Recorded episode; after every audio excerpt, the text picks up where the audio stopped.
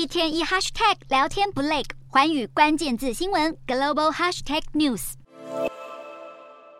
被称为史上最强 AI 的 ChatGPT 推出短短两个月，订阅数就破亿，成为史上成长最快的应用程式。ChatGPT 拥有强大学习能力，能写论文、翻译、汇整资料，甚至已经聪明到在搜寻引擎中输入不雅字眼，聊天机器人都会提醒不鼓励冒犯性话题，避免用户接触不当资讯。然而，这场人工智慧革命的背后，却暗藏不为人知的黑暗面。AI 聊天机器人全是依赖数据库内数千亿笔参数建构而成，而 ChatGPT 前身 GPT-3 语言模组就是借由网络中上千亿个单词进行训练。不过 GPT-3 没办法自行辨识恶意资讯，只能靠人工手动标记清除，才能提供用户更优质体验。而根据《时代》杂志报道，ChatGPT 开发商 OpenAI 从2021年开始雇佣肯亚、乌干达与印度劳工标记数万文本中的不当内容。他们一天工作九小时，平均每小时阅读两万个单词，工作量非常大，但是时薪最多却只有新台币六十元。更惨的是，这些外包工被要求标记的内容，大多是与性暴力、虐待、死亡或是性别种族歧视有关的言论与画面，代表他们每天好几小时被迫接触这些不雅资讯，造成许多人严重的精神创伤。有员工透露，自己在反复观看暴力影片后，还开始出现幻觉。随着种种秘辛被揭露后，人类恐怕必须省思为寻求科技发展而付出的惨痛代价。